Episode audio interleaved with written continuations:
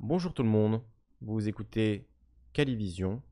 Nous sommes en différé pour une fois, pas en direct, avec Achille, que j'avais déjà reçu sur la chaîne Calivision pour nous parler de son métier d'infirmier en pleine crise du Covid-19. Pandémie euh, en France, euh, c'était il y a quelques, quelques mois à peine, euh, mais beaucoup de choses ont changé depuis et on, avait, on s'était dit pendant cette première émission qu'on en referait une pour voir ben, où en serait le monde hospitalier, le personnel soignant après cette épidémie? Qu'est-ce qu'il en est de nos héros d'hier, de ceux qui étaient sur les premières lignes dans les métaphores militaires d'Emmanuel Macron? Qu'est-ce qu'il en est vraiment pour eux? Achille, merci beaucoup de revenir euh, sur Calivision nous parler. Bah, je t'en prie, je t'en prie.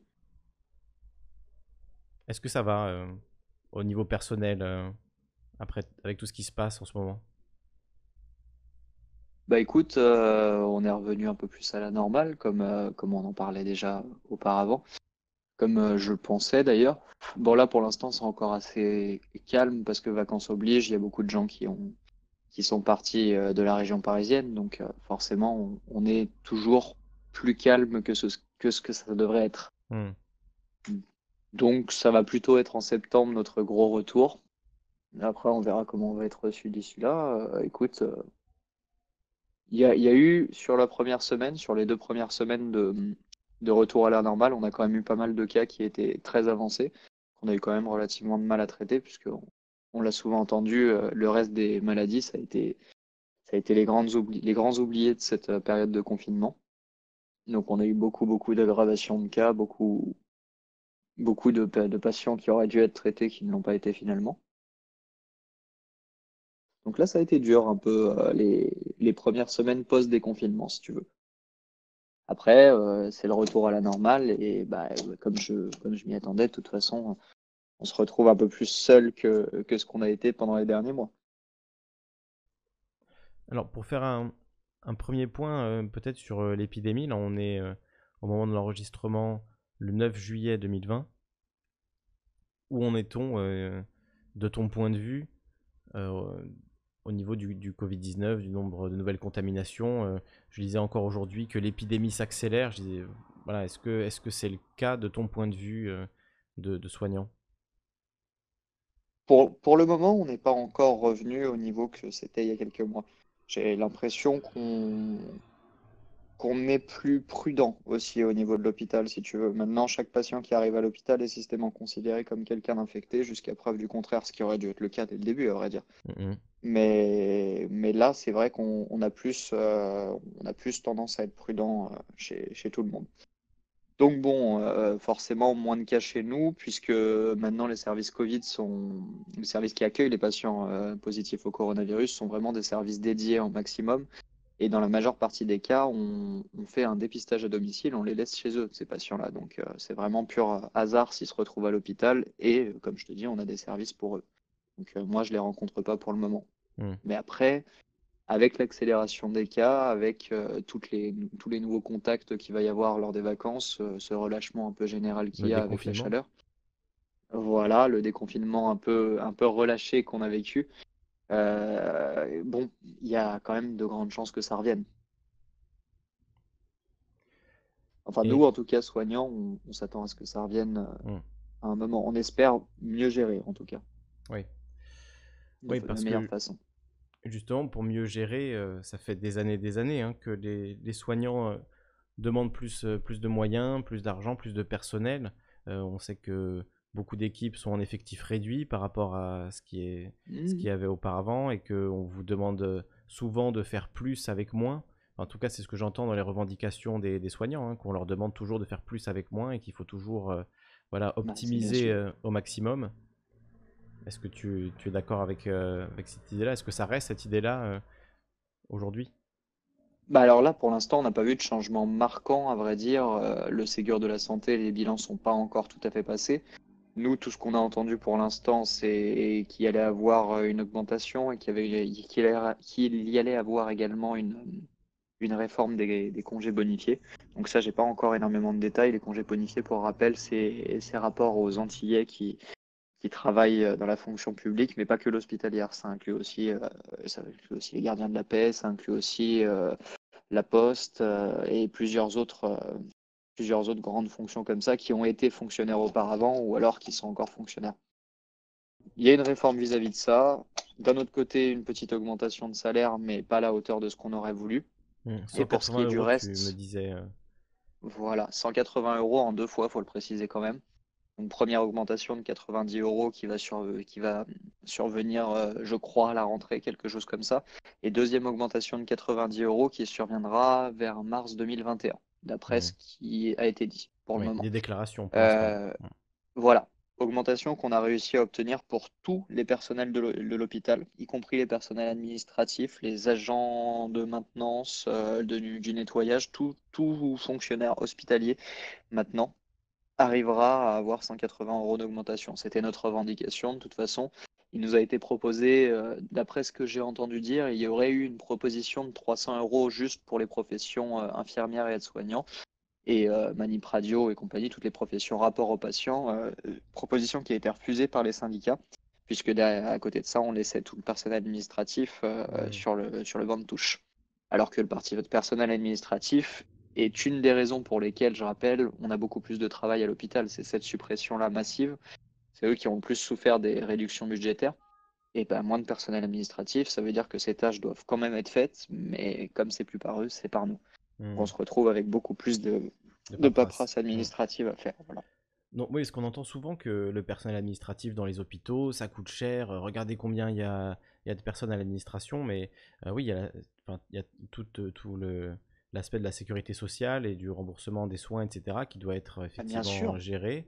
et donc c'est pour ça qu'il y a beaucoup de personnel administratif, il y a beaucoup de dossiers. c'est Enfin, c'est voilà, même s'ils sont pas confrontés de la même manière aux urgences et aux opérations et autres, euh, ils sont, leur rôle est quand même important au sein de l'hôpital. Et il faut qu'ils, comme tu dis, il faut que ce travail soit fait. Mm. Ils sont tout à fait essentiels et sans eux, l'hôpital ne pourrait pas fonctionner. Ou alors avec de, nombreuses, euh, de nombreux sous-traitants. Et un sous-traitant, on a bien statué avec le temps qu'un sous-traitant coûtait plus cher que, mm. que de faire soi-même le travail. Donc euh, voilà, c'est oui, avec de moins bons résultats. De charge. Voilà, avec un cahier de charge qui est plus ou moins respecté. Ils nous annoncent des cahiers de charge à chaque fois pour ses sous-traitants, mais bon, on sait très bien que, que le respect des cahiers de charges n'est pas forcément n'est pas forcément complet à chaque coup. Hmm. Donc voilà, voilà, voilà. Malheureusement, euh, c'est quasiment moitié moins que ce qu'on avait demandé. Vous avez vu une médaille quand même. Euh, oui, oui, oui, oui. J'ai entendu dire qu'il y aurait une remise de médaille place de la Concorde, qu'il allait quand même fait accélérer les remises de médailles. À moi, à titre personnel, je ne l'ai pas eu. Et de toute façon, euh, comme la majorité de mes collègues, je voilà, je, n'y tiens pas, forcément. J'ai cru comprendre que c'était une idée du professeur Raoult euh, de, de réintroduire cette médaille qui a été déjà utilisée par le passé et qui avait été supprimée euh, ces dernières années, un peu tombée dans l'oubli. Hmm. La médaille des épidémies. Voilà, tout à fait. Une médaille des épidémies qui a une, qui a une grosse histoire derrière elle et qui a été euh, largement utilisée dans, au début du XXe siècle. Mais, mais c'est vrai que là, ces derniers temps, on l'avait un peu laissé dans l'oubli. Bon, est-ce que ça fait la différence? Euh, Bon, c'est une manière de reconnaître un certain effort, mais bon, c'est pas c'est pas ce qu'on demande. C'est clairement pas ce qu'on demande. Oui, j'ai jamais vu dans aucune revendication de soignants euh, on veut des médailles. On aimerait bien une médaille. Voilà c'est une manière de nous montrer maladroitement de la reconnaissance, mais, mais ce n'est pas vraiment la reconnaissance qu'on demande. Là, c'est plutôt une amélioration des, qualités de, de travail à l'hôpital, qui sont, je rappelle, la qualité de, de soins également, d'où découle la qualité de soins. Une mauvaise des mauvaises conditions de travail, une mauvaise qualité de travail, forcément découlera des mauvais soins derrière, un mauvais accueil pour le patient, euh, des soins dispensés d'une qualité un peu moindre, bon, ça, ça joue beaucoup, on le sait.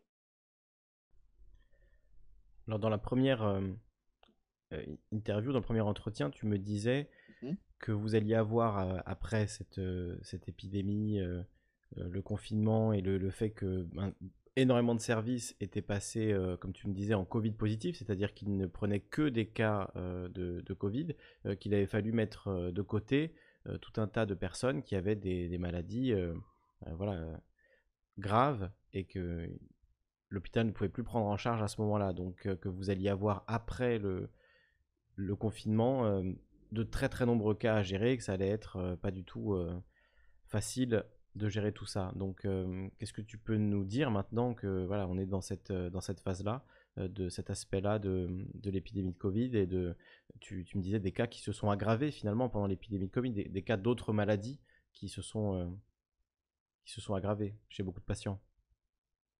Bah bien sûr, ça c'est ce que je te disais au, tout début. C'est ça, ça a été plutôt pendant les premières semaines après notre retour à la normale, les, trois premières semaines, le premier mois. Euh, pour rappel, moi, je suis revenu à un service normal début juin. Donc, euh, fin mai. Plutôt fin mai. Donc, ça a été assez, assez chaud hein, euh, sur ces premières semaines. On a eu beaucoup, de cas qui ne sont jamais arrivés puisque nous, on est revenu service normal. Donc, plus réanimation, on ne recevait pas les cas les plus graves. Donc, beaucoup de cas ont été en réanimation. Puis, et puis, il y a quand même une, activité beaucoup plus grande par rapport à ce que ça a été les années passées. On sent que c'est les vacances d'été, on sent que l'activité est moindre par rapport à ce que ça devrait être, mais à la même, époque l'année dernière, c'est sûr que nous n'étions pas avec autant d'activité. Ça devient compliqué aussi au niveau du, du, personnel, puisque beaucoup, beaucoup de, de personnes euh, n'ont pas pris de vacances pendant toute euh, cette période Covid. Donc là, il est temps quand même de rattraper au niveau des vacances et les effectifs étant déjà très très restreints sur tous les services et l'ensemble des hôpitaux publics, euh, prendre des vacances c'est compliqué du coup. Mmh. Donc, pas de vacances pour, les, pour les héros de les héros du confinement. Donc tout le monde se déconfine et part à la plage dans, en, vacances et par contre les soignants, comme tu dis, des effectifs tellement réduits qu'ils ne peuvent pas se permettre de, de partir en vacances. Du moins, c'est compliqué. C'est très compliqué. Là, il a été euh, sorti une directive comme quoi euh, trois semaines de vacances devraient être organisées pour les soignants dans les services où cela est possible. Donc, les cadres de proximité ont essayé de respecter au maximum cette consigne, mais c'est vrai qu'on se retrouve plus avec euh, quelque chose comme deux semaines de vacances et sans fractionnement possible, donc c'est-à-dire d'un seul bloc, mmh. et pas forcément choisi c'est souvent, euh, c'est souvent notre cadre de proximité ou alors l'administration centrale qui décide de ces périodes de vacances. Oui. Donc, euh, oui. Compliqué, mais bon, c'est déjà bien que vous puissiez avoir au moins trois semaines de vacances. Euh, c'est absolument normal après le, le stress qui vous a été demandé. On parlait également d'autres corps de métier, hein, les caissiers notamment, qui ont aussi beaucoup souffert pendant cette période-là. Oui, oui, tout à fait. Mais je pense qu'ils seront logés à exactement la même enseigne que nous. Mais pour eux, moins bien sûr toute cette reconnaissance de l'État, puisque pareil pour des entreprises privées, on a déjà vu les, la reconnaissance venant de la part de certaines grandes enseignes. Euh, on a vu que les promesses qui ont été lancées n'ont pas forcément été tenues euh, chez, chez le privé.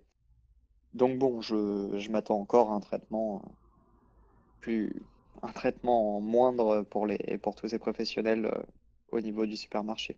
Oui, il y a eu des annonces, hein. on va donner 1000 euros à tout le monde, euh, ça va être génial, la prime Covid pour tout le monde, mais en fait, dans le détail, quand on regarde dans le détail, c'est plus compliqué, c'est au prorata des heures travaillées sur la période, euh, des gens qui sont tombés malades, qui ont eu le Covid à cause de leur travail, ben, du coup, n'ont pas eu la prime parce qu'ils n'ont pas travaillé pendant euh, une bonne période du, confinement, enfin, c'est vraiment, c'est vraiment délirant hein, ce qui s'est passé quand on regarde dans le détail, dans la grande distribution, au niveau de cette prime de cette prime de, Covid. C'est mmh c'est assez hallucinant. Et donc c'est pour ça que tout à l'heure, quand tu parlais de, des annonces d'augmentation des soignants, euh, je voyais bien que tu étais prudent et je pense que tu as, tu as raison de l'être. Ce sont des annonces pour l'instant, mais des annonces, il y en a eu et sur les plateaux télé, euh, euh, effectivement, dans d'autres dans d'autres domaines. Alors, euh, tu, nous parlais aussi dans, la première interview de euh, l'intubation. Et euh, alors, j'ai pas fait des, grandes recherches, mais j'ai cru comprendre que c'était pas forcément une technique qui était aujourd'hui, enfin une, stratégie qui était envisagée contre les, cas de, Covid. Enfin, c'est une maladie sur laquelle on apprend des choses tous les jours quasiment. Alors, est-ce qu'en plus tout est vrai ou pas C'est difficile à dire. je mmh. pense que tout le monde est un petit peu blasé du, du surplus d'informations sur le sujet et ne sait plus trop quoi croire là-dessus. Donc, euh, au niveau du traitement des patients, qu'est-ce que, qu'est-ce que vous avez appris? Est-ce que vous avez changé une, façon de faire? Est-ce que voilà, le traitement des, patients de Covid a évolué depuis la dernière fois qu'on s'est parlé? Bah, il y a plusieurs traitements qui ont été euh, mis en lumière, plusieurs, euh, plusieurs traitements à différentes phases de la maladie. Après, l'objectif de toute façon, c'est d'éviter l'intubation. On s'en est bien rendu compte. Là, on n'était clairement pas prêt au niveau des traitements sur cette première vague, ce qui nous a obligés à intuber des patients parce qu'ils se dégradaient à une vitesse folle. On n'avait pas de réponse en fait autre à leur fournir et c'était c'était qui tout double. C'est soit ils se dégradaient, soit soit ils allaient mieux et, ils s'en sortaient. Donc euh, l'intubation, c'était un peu notre euh, solution dernier recours, si tu veux. Nous, ce qu'on espère maintenant, c'est que oui, euh, qu'on évite d'aller jusque-là. Parce que c'était vraiment, c'était vraiment compliqué. Là, on n'avait aucune autre solution à proposer. C'était juste protéger les poumons un maximum le temps que le corps fasse, fasse le travail pour éliminer toute l'infection toute Covid.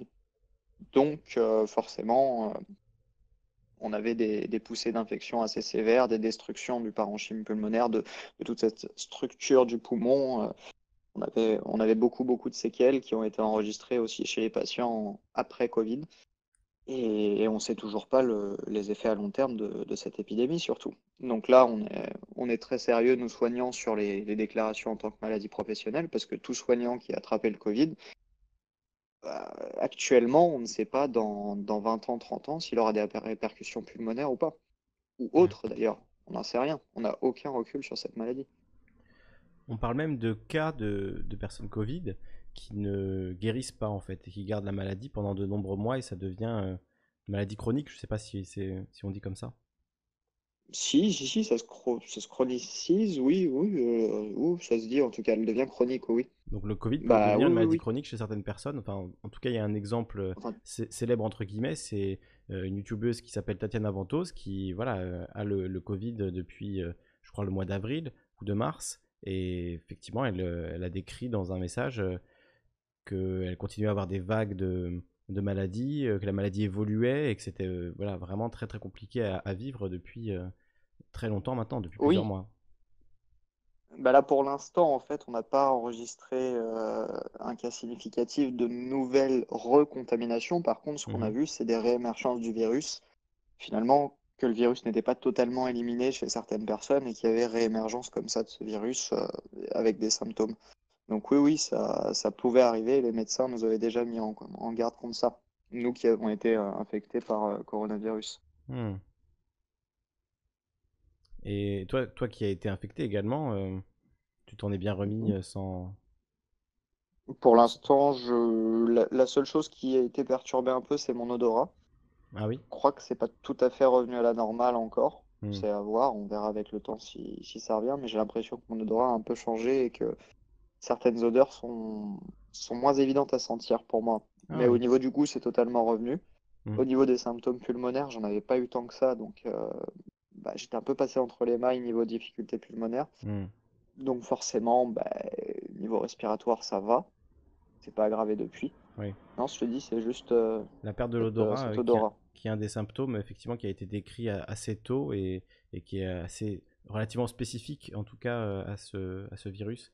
Je dis relativement parce que bon, je prétends pas y connaître quoi que ce soit en épidémiologie contrairement à d'autres. Oui, mais ça a été, ça a été nombreusement, de nombreuses fois décrit, oui, je suis tout à fait d'accord avec toi. Et très très tôt, oui, c'est vrai que ça a été quelque chose qui a été rajouté à la liste des symptômes, enfin très très tôt. Le virus était quand même bien avancé, et maintenant on a des retours comme quoi le virus aurait été présent déjà dans, dans le monde depuis un certain temps. Mm. Mais, mais oui, oui, ça, ça a été ajouté à la liste des symptômes. Oui, effectivement, j'ai vu aussi des articles qui parlaient d'une présence du virus euh, dès le milieu de l'année 2019, euh, plusieurs mois euh, avant l'année 2020. Oui, il bah, faut voir après.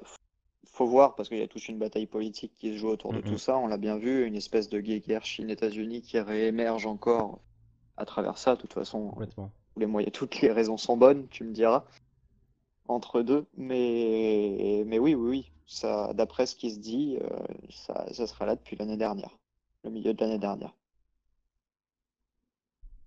Ouais.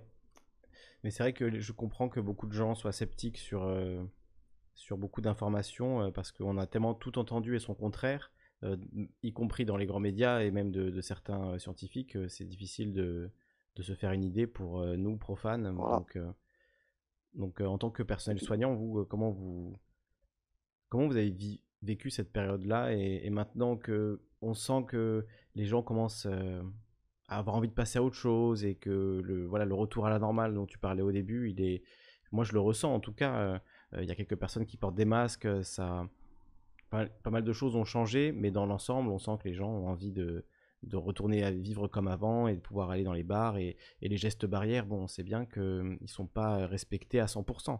Donc comment vous vivez ça et, et, comment vous le, voyez? C'est compliqué de voir tout ça après, tout ce qu'on a vécu, voir que les précautions ont plus seulement que quelques mois. C'est vrai que c'est compliqué de le voir parce que on voit le virus qui réémerge dans certaines parties du monde ou même dans certaines parties du monde où il n'est jamais vraiment parti.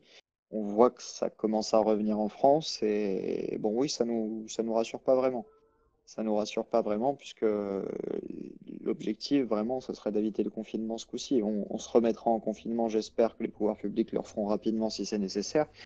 Mais on a une stratégie de gestion maintenant qui, a pour objectif de détecter les cas de, de façon très précoce, donc avec cette application notamment euh, qui est très controversée.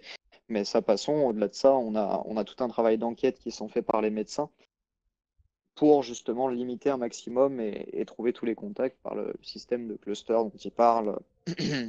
Donc euh, trouver euh, tous les contacts qu'a eu cette personne, euh, toutes les contaminations potentielles et les dépister très rapidement pour éviter que, tout ça se l'étende à nouveau en une nouvelle épidémie. Donc espérons que ce système de gestion, marche, système qu'on n'a pas pu mettre en place, je te rappelle au début, puisque bon, les tests n'étaient pas suffisants, n'étaient pas présents en nombre suffisant.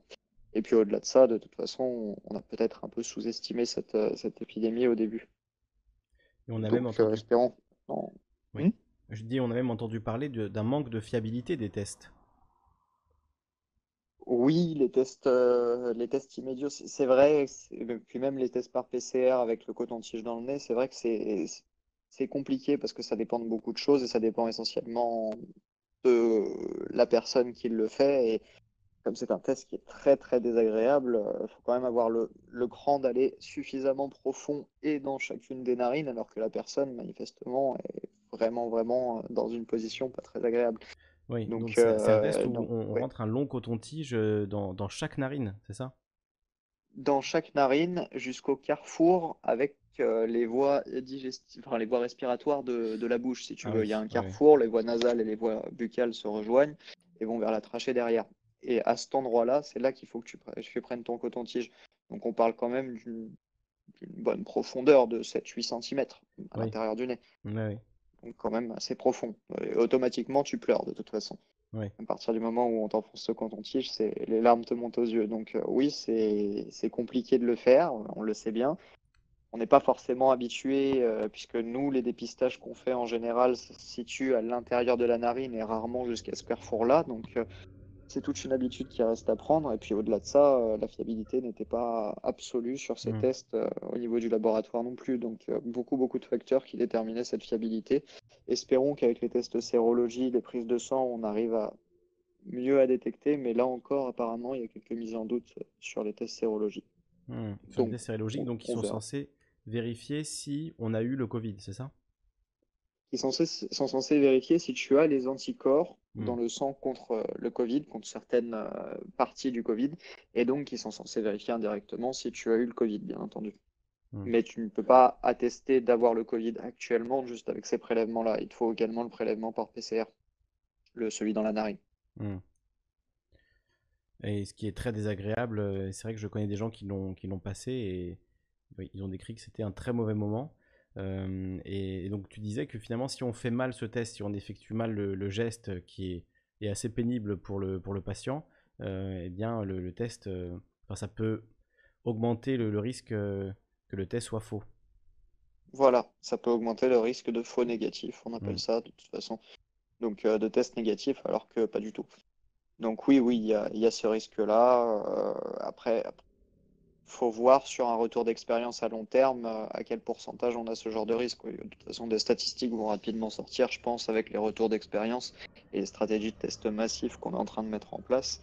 On a vu, euh, bon, c'était peut-être que pour la communication, mais on a vu beaucoup de, camions de dépistage, de tentes montées pour, des parkings de supermarchés ou autres pour dépister les personnes comme ça. On a entendu dire qu'en Ile-de-France, il y aurait également plusieurs centaines de milliers ou un million de personnes qui auraient, qui auraient reçu une lettre postale pour venir se faire dépister gratuitement. Donc il y a des grosses, grosses stratégies de, mise, de, de tests, de dépistage qui sont mises en place. Voilà, voilà, pourquoi pas. Après tout, c'est vrai que c'est plutôt efficace. Donc euh, ça, conjugué avec le test sérologique, au moins on en sait un peu plus. Mais bon, le, recul sur cette maladie étant très très très pauvre, on reste quand même relativement dans l'inconnu pour l'instant. Et puis de toute façon, avant que sorte un vaccin, euh, on restera relativement vulnérable également. Alors, tu parlais tout à l'heure des revendications des, des soignants. Et on comprend bien que, qu'elles sont nombreuses. Ça fait des années, hein, c'est pas depuis, je, je, répète, mais ça fait vraiment euh, des, décennies que l'hôpital public est découpé en petits morceaux, euh, brûlé à petit feu, et que les, soignants euh, alertent, comme on dit, tout le monde sur le fait que voilà, c'est notre santé collective qui est en danger si notre outil de santé collectif, encore une fois, l'hôpital public en France, c'est euh, gratuit, euh, remboursé par la, par Sécu, etc. C'est pas le cas, euh, par exemple, aux États-Unis. J'aime bien rappeler ce, fait-là. Donc, forcément, si on le sous-finance, eh bien, on, finit par, par détruire un outil très important qu'on a bâti. Et de, ce point de vue-là, du coup, les soignants se, plaignent depuis très très longtemps du démantèlement de, l'hôpital public. Donc, à part des promesses d'augmentation une prime et une médaille. Euh, est-ce qu'il y a des choses qui ont changé? Quelles sont les revendications des, soignants aujourd'hui? Et surtout, euh, euh, quelle est la, réaction On imagine le, dégoût face aux manifestations de, de, qui ont été réprimées sauvagement par la police à coups de gaz lacrymogène, de matraques, etc. donc, est-ce que tu peux nous dire quel est à ton point de vue sur, tous ces événements qui s'enchaînent très vite et, voilà, tout, ça passe très vite, mais c'est quand même euh, un, drame vraiment, vraiment terrible? Bah, écoute, pour te répondre, déjà vis-à-vis des États-Unis, on a pu voir euh, certaines choses scandaleuses comme euh, cette personne qui a eu une facture de plus d'un million de dollars pour les soins, qui a survécu au Covid et maintenant, du coup, la facture lui a été donnée. Donc, a priori, ouais, chose très chaude. A priori, le mmh. gouvernement paiera toutes les factures liées au Covid. C'est ce qui a été promis par le, Sénat et, l'Assemblée aux États-Unis. Bah, espérons que, que, la démarche soit faite jusqu'au bout, parce que c'est vrai que c'est pas c'est pas ce qui c'était pas la politique fédérale actuelle euh, euh, au niveau national. Donc euh, espérons que oui, j'espère vraiment pour eux que le, que le tournant va être pris.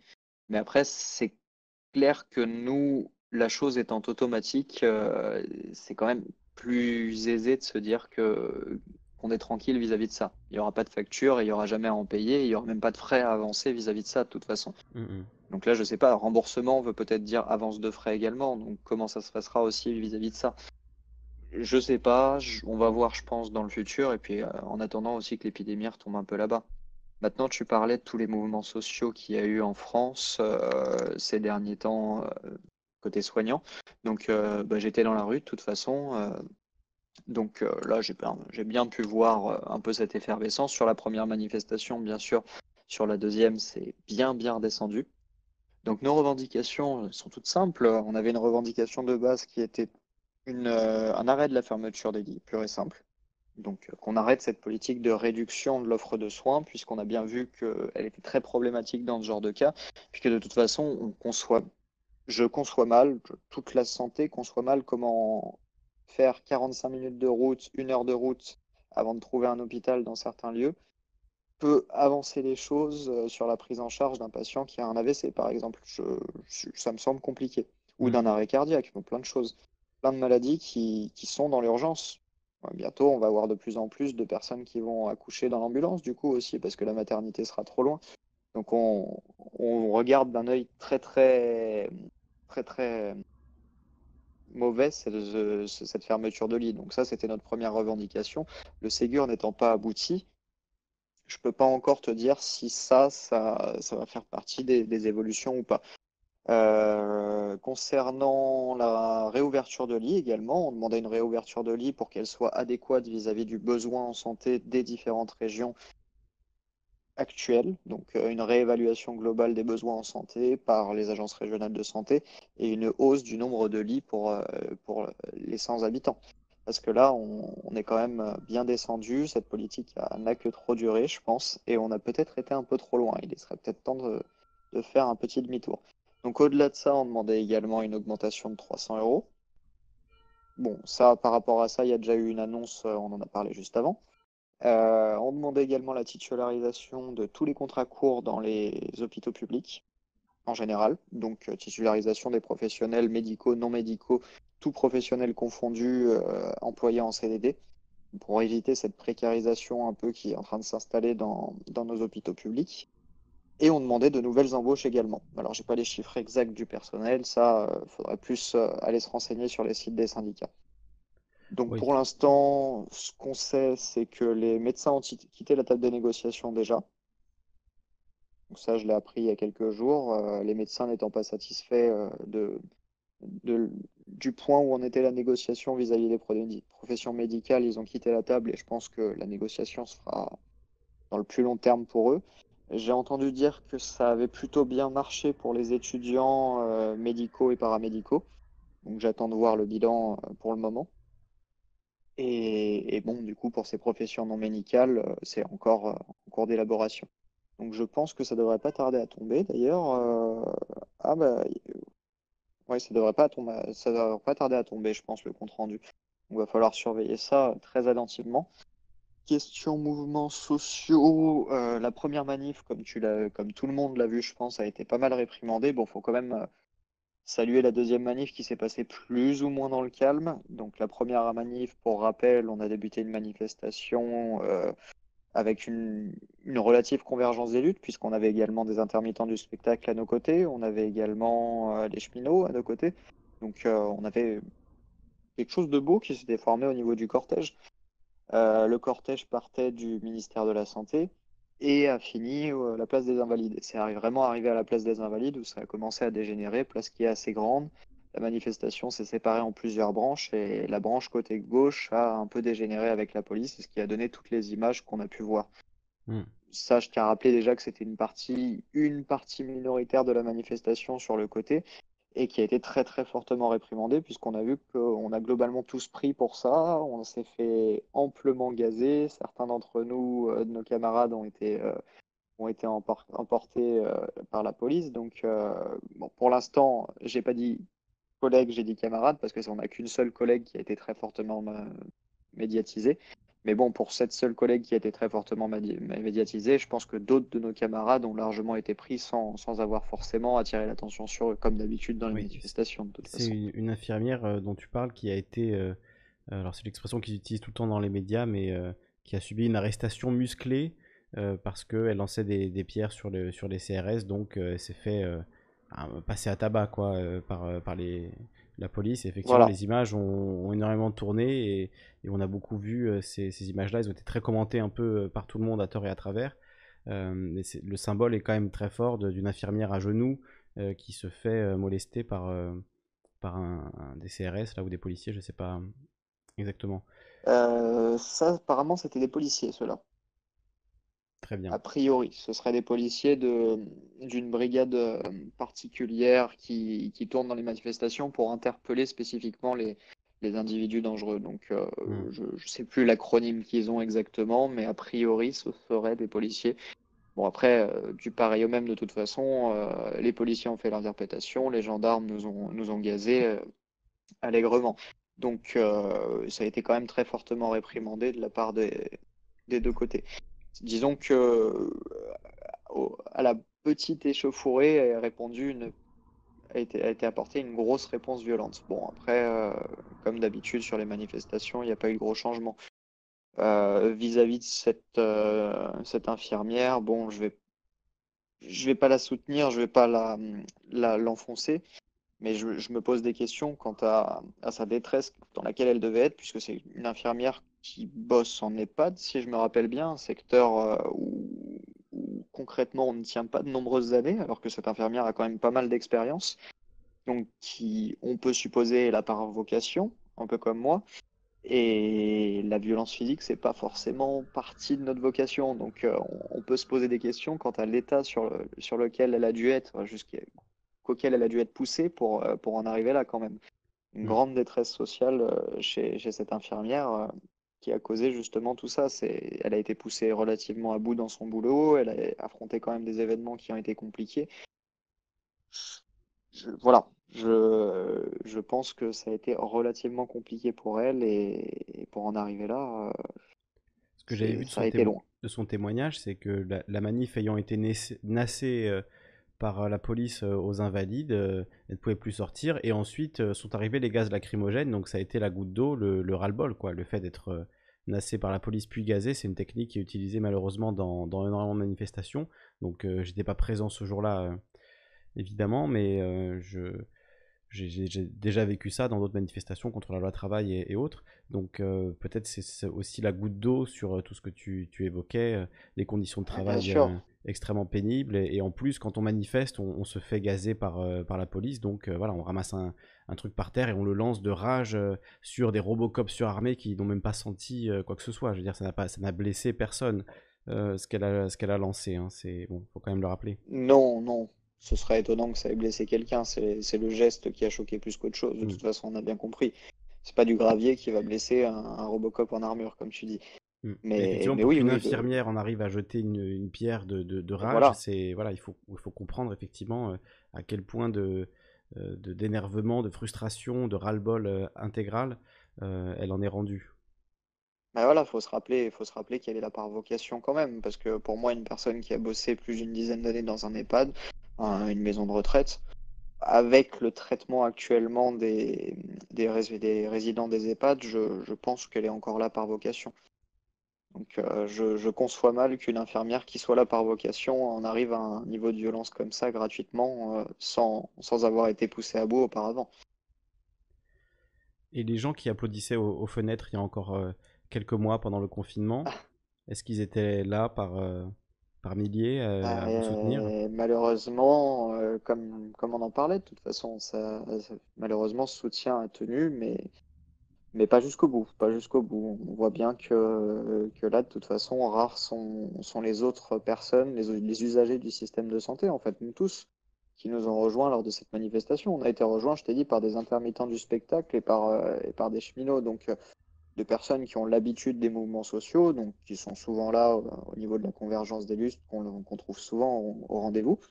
Mais, à côté de ça, les usagers du système de santé, ceux, qu'on cherchait à attirer avec nous dans la rue pour se battre à nos côtés pour, euh, pour leur santé, pour leur système de soins, pour le système de soins qu'ils vont utiliser plus tard ou qu'ils utilisent déjà, n'était pas en masse au rendez-vous. J'ai pu parler avec quand même quelques manifestants lors de mes différentes manifestations et très rarement c'était des, personnes usagées du système de santé. C'était des personnes engagées syndicalement, certes, si c'était des étrangers à la profession, mais, mais très rares sont, ceux qui nous disaient qu'ils étaient là pour défendre leur système de santé euh, à 100% sans avoir un engagement militant à côté euh, autre ah, c'est pas très clair, mais. Non, c'est clair. Mais j'ai euh, vu des personnes très engagées syndicalement. quoi. J'ai rarement vu le, monsieur, madame, tout le monde qui était là à nos côtés dans la rue, celui qui applaudissait à la fenêtre. C'est ça, il n'y a pas eu une vague de, de kidam euh, qui se sont sentis, euh, du coup, bah voilà, obligés de, de soutenir les, les, soignants après tout ce qui s'était passé, après le fait de les avoir applaudis aux fenêtres. voilà, ce qui voulait dire, on peut pas faire plus pour l'instant, mais mais euh, on vous soutient. Et effectivement, une fois que le soutien est vraiment nécessaire, il y a beaucoup moins de monde. Bah, on est, on n'a plus besoin de nous, quoi. Mais encore une fois, je le dis, euh, s'il y a encore besoin de nous, je ne sais pas si tout le monde sera de nouveau au rendez-vous. Puisque là, on a eu quelques soucis, quelques soucis de, de nos camarades qui n'ont pas forcément touché la prime, euh, qui, pour ceux qui sont extra-hospitaliers, j'entends, ceux qui étaient en contrat de cours, en train de bosser, donc, euh, donc on peut se demander à juste titre, est-ce que ces personnes seront là, vu, la reconnaissance qu'on leur a faite, est-ce qu'elles seront de nouveau là? Si dans ce contexte euh, hospitalier effectif réduit, euh, on a de nouveau une seconde vague. Je sais pas, je sais pas. Oui, donc des gens qui ont, présents et des gens qui ont vécu cette crise au, dans les premières lignes, comme disait Macron, qui étaient, qui étaient sur le front, eux n'ont pas eu de prime parce qu'ils étaient en CDD et pas en, poste. En poste Alors attention, c'est ça, c'est en cours de discussion, mais je veux dire, la, la prime n'a pas été versée aussi facilement qu'aux hospitaliers. Alors peut-être vis-à-vis des, peut-être vis-à-vis des soucis comptables que ça posait, j'en sais rien. Mais il va bien falloir penser à rémunérer tout le monde qui a été présent dans cette crise pour qu'il soit de nouveau présent si une seconde vague arrive. Ce qui semble probable vu la situation mondiale de toute façon. Oui, on en parle déjà beaucoup de cette, de cette deuxième vague et, on ne fait pas grand-chose pour, euh, pour l'empêcher d'arriver puisque finalement euh, voilà, les, frontières se réouvrent doucement. En tout cas, euh, les, gens partent en vacances et je le ah disais, mais je répète, c'est un, retour à, à la normale d'avant. Ah, voilà. Non, mais on le voit bien que c'est reparti de toute façon.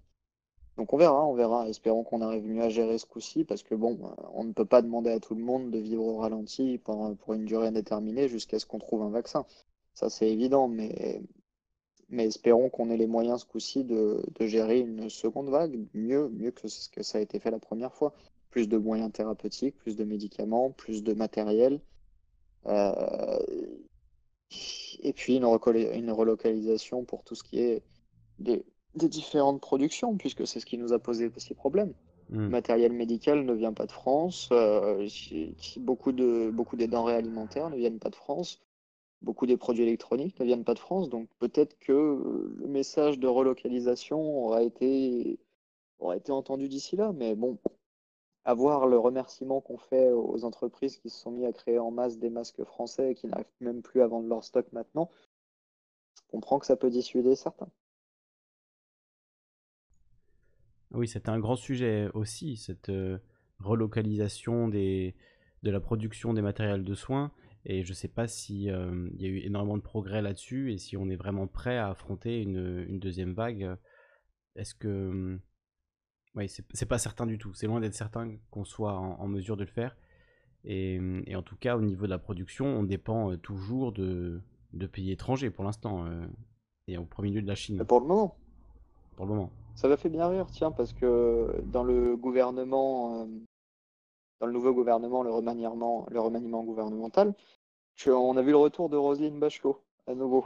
Tout à fait, oui. Roselyne Bachelot, qui, je le rappelle, avait géré la précédente épidémie de grippe H1N1. Euh, de grippe H1N1, voilà. Donc, euh, pour rappel, euh, une première épidémie qui a été assez bien, bah, malgré tout ce qu'on a pu en décrier, qui a été relativement bien gérée. Parce que malheureusement, si on avait surévalué autant cette épidémie-là, bah, cette fois-ci, on aurait été prêt.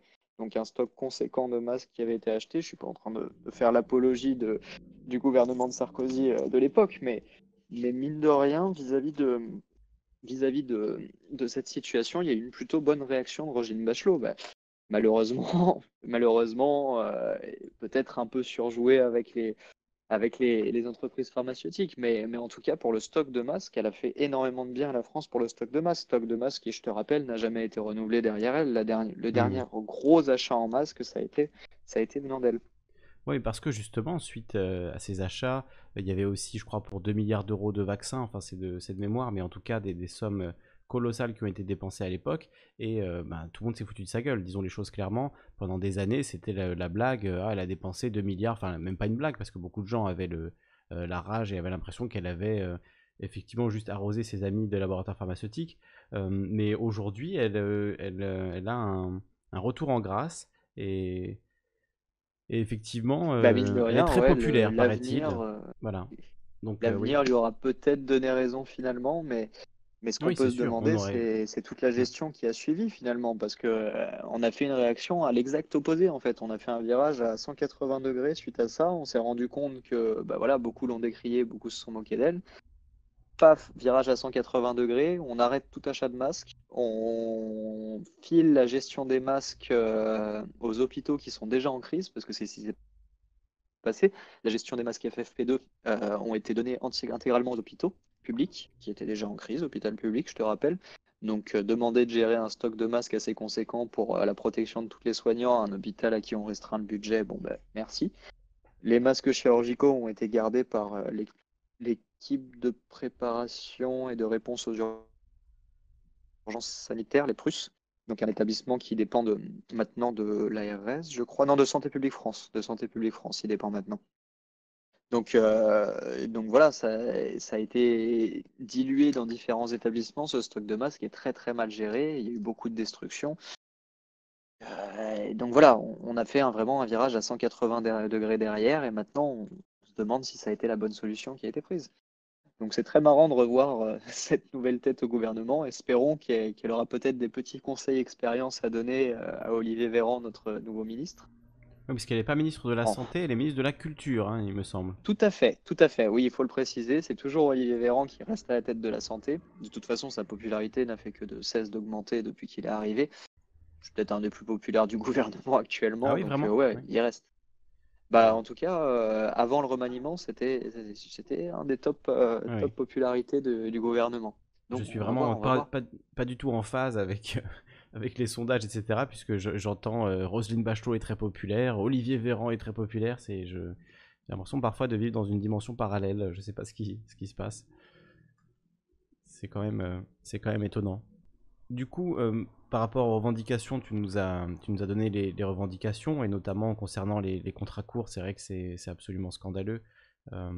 déjà, ça l'était avant, mais bon, là encore plus. Et c'est aussi le, manque de moyens, tu l'as dit, des équipes en sous-effectif. Euh, est-ce que vraiment il y a eu des, promesses de, nouveaux budgets et d'arrêter de baisser le, budget de la santé? Puisque au final, euh, tout ça, c'est dû à, l'envie de faire des économies pour euh, payer la dette et pouvoir rembourser la dette, etc. Donc il faut faire des économies en permanence sans penser aux, conséquences que ça va avoir. C'est-à-dire quand on ferme un, hôpital, pour rappel par exemple, l'hôpital de Nancy a continué à supprimer des lits pendant la pandémie de, Covid. C'est pour dire à quel point cette, cette politique euh, n'a pas été freiné du tout par, par le Covid, alors que Nancy se situe dans, dans l'Est, où il y a eu euh, de, nombreux, euh, de très nombreux cas et un cluster extrêmement important.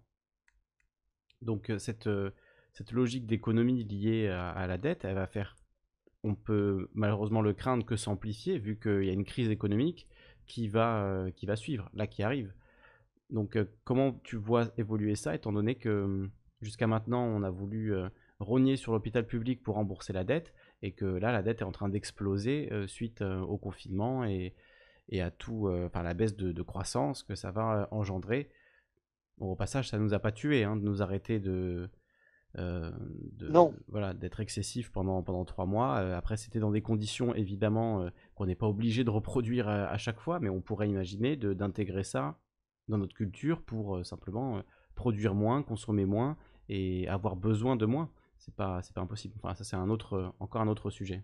Oui, ça c'est ouais, c'est un autre sujet que, que, tu auras, je, je pense, avec quelqu'un de plus spécifié sur sur ce sujet-là. Mais mais oui, oui, oui, bah de toute façon, on s'est bien rendu compte que que ce petit ralentissement dans, dans toute cette course à la production, à la consommation, a fait du bien à beaucoup de choses. Bon, on se doute que de toute façon, euh, la, lutte pour euh, récupérer euh, tout ça, pour récupérer les points de PIB qui ont été perdus, va, coûter très très très cher à la planète. Hein. On s'en doute bien. On a vu la crise de 2008, on a vu ses retentissements au niveau écologique sur la reprise économique, donc ça a été désastreux, je te rappelle. Donc on, on a des expériences du passé, espérons qu'on ne refasse pas les mêmes erreurs, mais j'y crois moyen. maintenant, pour ce qui est des économies sur la santé, bah, j'ai de toute façon, j'espère que, j'espère que euh, on ne refera pas les mêmes erreurs. Maintenant, ce qui, ce qui nous a un peu froissé, nous aussi professionnels, c'est qu'on nous introduise un Ségur de la santé sans forcément, d'ores et déjà, avant même le Ségur, nous dire il y aura tant sur la table. Je te rappelle que les automobilistes, les constructions d'automobiles ont pris directement euh, plusieurs milliards euh, sans même discussion. Il n'y a même pas eu une table de négociation, ils ont eu les milliards directement. Air France, l'aviation civile, a pris également euh, pas mal de pognon sans aucune négociation. On leur a sorti l'argent directement je me demande pourquoi, pourquoi pour ce qui est de l'écologie, pourquoi pour ce qui est de, pour ce qui est de, de la santé, pourquoi est-ce qu'on doit débattre pendant deux mois avant de commencer à espérer obtenir quelque chose, pourquoi on doit mettre la pression aux décideurs pour espérer obtenir qu'on demande dans l'intérêt de tout le monde. C'est vrai que ça laisse à penser beaucoup quant aux, quant aux priorités euh, actuelles du gouvernement. Et ça fait un peu peur euh, sur l'avenir parce que la crise économique, comme tu l'as dit, arrive, on le sait elle sera au rendez-vous, c'est inévitable. comment est-ce qu'on va la gérer? Où est-ce qu'on va choisir de mettre, euh, de mettre l'argent? Est-ce qu'on va choisir de, de favoriser le bonheur, la santé, euh, l'éducation des gens? Ou alors est-ce qu'on va favoriser encore une fois, comme on l'a fait de si nombreuses fois, l'économie, euh, la course à la production, la course à la consommation? Ça laisse à penser. Moi, je suis pas tout à fait d'accord sur le fait qu'on n'a rien produit pendant le confinement. Je dirais qu'on a produit différemment, on a produit de choses différentes. Je pense que je pense que l'art et la culture ont continué d'exister différemment, bien sûr, mais à travers tout un tas de, personnes qui se sont découvertes musiciennes ou chanteuses ou, ou euh, designers graphiques euh, qui ont commencé à créer sur Internet. Il n'y a pas eu un arrêt total, je pense, de la production. Ça, comme tu dis, ça, ça a fait du bien, ça, ça a fait faire des choses différentes.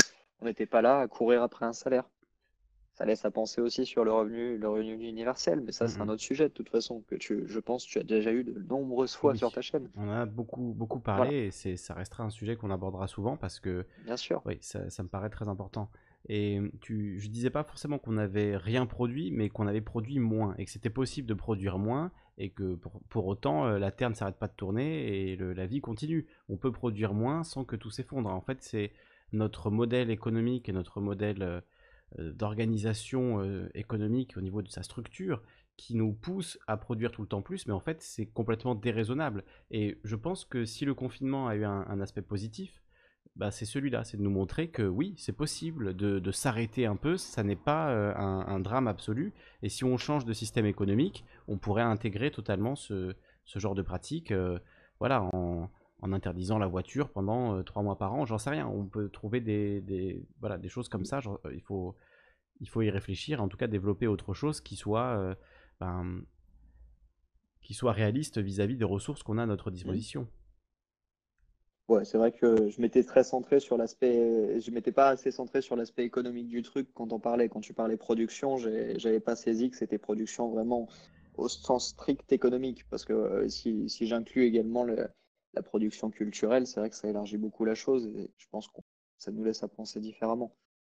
Il y a eu des choses qui ont été faites pendant ce confinement, oui, mais il y a eu moins au niveau économique, ça, je suis entièrement d'accord. Bah, il y a énormément Et, et au de, niveau, énormément de gens qui ont fait Hmm leur jardin, qui ont fait des choses qu'ils n'auraient jamais voilà. fait euh, en, en d'autres temps, qui n'auraient pas pris euh, sur leurs six semaines de vacances pour euh, voilà, refaire, refaire leur maison ou j'en sais rien. En, en tout cas, ça a produit peut-être à ce niveau-là un, un enrichissement, en, pas en termes de croissance, mais en termes de, de- d'enrichissement individuel et de, d'amélioration des conditions de vie individuelles par des actions qui n'auraient pas été possibles autrement. J'essaie vraiment de voir le, le plus Oui, positif. mais ça fait hein. partie de la santé, ça, mine de rien. Ça fait partie de la santé, le bien-être physique. On sait très bien que le, le stress engendre des problèmes de santé derrière. Énormément de problèmes de santé sur les vaisseaux, sur l'estomac, sur beaucoup de choses. Donc, euh, oui, ça, ça nous aide aussi à, nous, à garder une bonne santé, de, de diminuer ce stress et de pouvoir se focaliser sur les choses sur lesquelles on n'a pas le temps de se focaliser d'habitude. Hmm. Tout le temps pris par ce temps, cette course en permanence, production, argent. Bon, on s'éloigne un peu du sujet après. Tu m'avais surtout invité pour parler santé, mais, Oui, mais écoute, mais voilà. je vois que ça, je vois que ça t'intéresse également. On est sur Calivision, on est, on peut pas oui. échapper à, à certains sujets.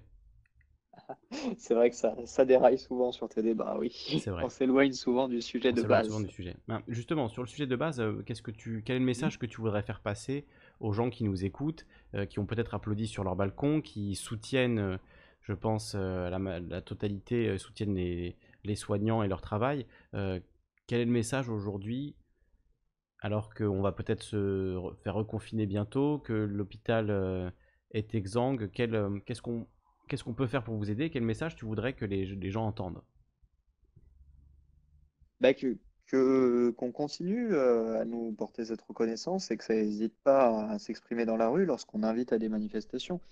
Qu'une manifestation soignante, euh, en général, se passe bien déjà. Je tiens à rassurer tous les gens. euh, en général, les manifestations soignantes se passent entre guillemets bien. Je veux dire, il y a, rarement de gazage. De toute façon, on, on se rend bien compte que médiatiquement, ça les arrange pas trop. Ça les arrange pas trop. D'ailleurs, à la oui. dernière manifestation, on avait beaucoup de, de, de CRS qui devaient nous rabattre sur la chaussée, mais on, on sentait bien que c'était tendu, que tu avais beaucoup de, de chefs à l'arrière qui disaient gentiment, gentiment, les gars, gentiment. Hmm.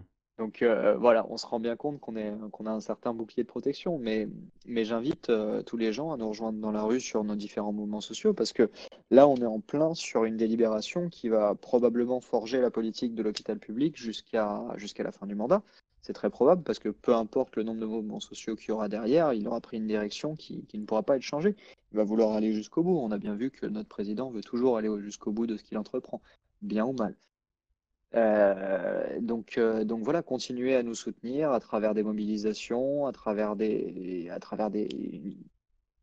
des, mobilisations dans la rue, à travers, euh, à travers des applaudissements si vous voulez, à travers ce que vous pouvez faire de toute façon. Donc, continuer à nous soutenir et c'est, faut qu'on se rappelle tous, faut qu'on se rappelle tous qu'on est bien usagé du système de santé et que ça nous concerne tous. C'est, ça fait partie des domaines où, où on ne peut pas l'ignorer là. Et on a même vu des, des CRS et des, des gendarmes euh, poser leur casque et, et applaudir les soignants. euh. Oui, Je crois que c'était lors de la toute première manif euh, après le déconfinement. C'était lors de la toute première manif en dehors de Paris, par contre, ça a été, je crois, c'était dans une autre ville, je sais plus Hmm. laquelle. Parce que à Paris, comme tu, comme tu l'as dit, ça s'est plutôt mal terminé, malheureusement. Mais, mais oui, oui, oui, on a vu que, on a vu qu'on, avec certains, certains, on était dans le même bateau, certains nous soutenaient. Donc, faut pas Après, hésiter, faut, faut nous rejoindre. faut rejoindre les soignants, les, les, les protéger, les aider, parce que c'est vrai que vous avez sacrifié euh, à votre santé euh, mentale, euh, physique, pour protéger le, le pays de l'épidémie, et même dans le monde entier, hein, tous les soignants du monde entier, dans tous les pays, ont on fait ce, voilà, ont cette vocation-là. C'est, on a la chance Ah bah, d'avoir, euh, enfin, c'est, voilà, c'est les, au c'est- rendez-vous, ouais. c'est les bons côtés de l'humanité. Euh, donc, euh, célébrons-les, encourageons-les, aidons-les, soyons là pour eux. C'est ça, c'est le minimum qu'on puisse leur rendre de toute façon. On a été au rendez-vous, donc euh, bah, soyez au rendez-vous en retour. Et, Mm. et comme ça, de nouveau, on sera au rendez-vous plus tard quand tu auras besoin. Et mets ta vie qui aura besoin de nous, de toute façon. On aura toujours besoin de soignants. Ça, ça, on ne peut pas y échapper, je pense. Si on fait la liste des choses dont on a vraiment besoin, euh, les travailleurs essentiels, comme on disait, on les a vus. hein, Mhm. on les a vus. euh, voilà, On la chaîne de distribution, les agriculteurs, euh, ceux qui travaillent dans les, dans les magasins, les soignants, bien évidemment, tout le personnel de santé, des hôpitaux, y compris les électriciens, les plombiers, tout le personnel de, de ménage auquel on pense Bien moins, sûr. mais qui, qui est évidemment essentiel. Les éboueurs, tous, les, tous, ces, tous ces systèmes de, tous ces systèmes-là, enfin tous ces gens-là qui maintiennent le système au, au quotidien euh, pour nous, c'est-à-dire euh, des choses qui sont vraiment utiles. S'il n'y a pas d'éboueurs pendant trois semaines dans votre rue, vous allez avoir euh, très rapidement des rats et des gros problèmes d'infection, etc. Ça, ça va très très vite. Donc, euh, Ah ben on l'a vu pendant les manifestations éboueurs à Naples, ce qui s'est passé, euh, je sais pas si tu te rappelles, enfin c'était des J'ai vu même en Corse, dans ma propre de ville, euh, à de nombreuses reprises. Des- effectivement, dès que les éboueurs se mettent en grève, euh, ça crée un bras de fer euh, qui est tout de suite visible par tout le monde. hein. Ah bah oui, ça c'est ça c'est très très rapide.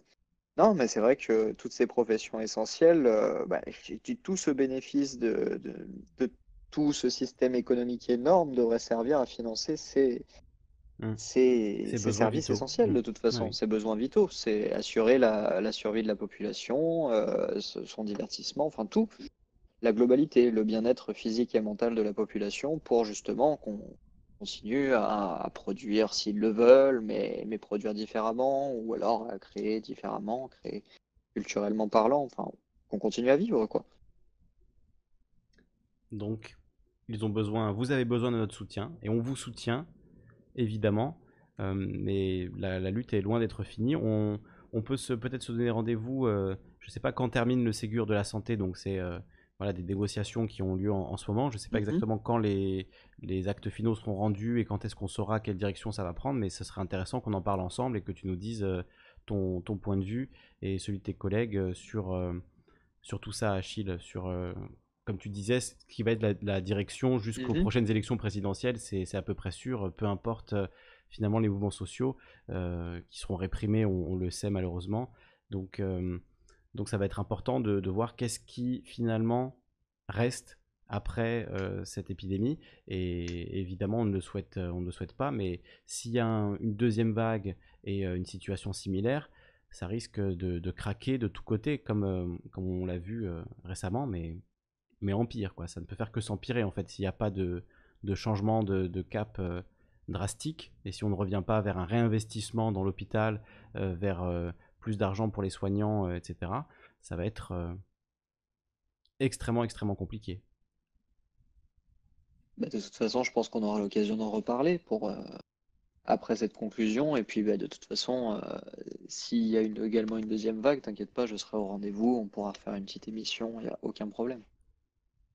Très bien. Eh bien, écoute, euh, je vous souhaite vraiment un immense courage. Merci encore pour tout ce que vous faites pour nous. Merci à toi, Achille, de prendre ton temps pour témoigner et nous, nous dire ce qui se passe vraiment pour vous, parce qu'on entend beaucoup de choses et je pense que c'est quand même le plus important de demander à nos héros, comme on, comme on l'a dit, hein, j'utilise ça un peu, un peu ironiquement, mais, mais dans le fond, vous êtes quand même des, des, héros et comme je le disais, la, la belle facette de l'humanité. On insiste malheureusement beaucoup dans les médias sur la face sombre, les meurtres, les attentats, les, les crimes, les guerres, etc. mais au quotidien, il y a des gens qui dévouent leur vie au bien-être des, des, autres. Et c'est quand même très important de, de, le dire et de le célébrer. Mais je te remercie, je te remercie. Merci beaucoup Achille et rendez-vous est pris pour euh, une troisième édition. On ne sait pas trop quand encore, mais voilà. On verra, on prévoira ça, je pense. On discutera de tout ça. En tout cas, dès que tu as envie de, de prendre le micro, euh, tu m'appelles, il n'y a, y a, absolument euh, aucun problème. Ok, bah il n'y a aucun problème et j'espère que ce, ça se fera également dans un contexte plus heureux et toujours déconfiné. Espérons. Espérons. Vous écoutez Calivision. Merci à tout le monde et on se retrouve lundi prochain en direct cette fois. Salut.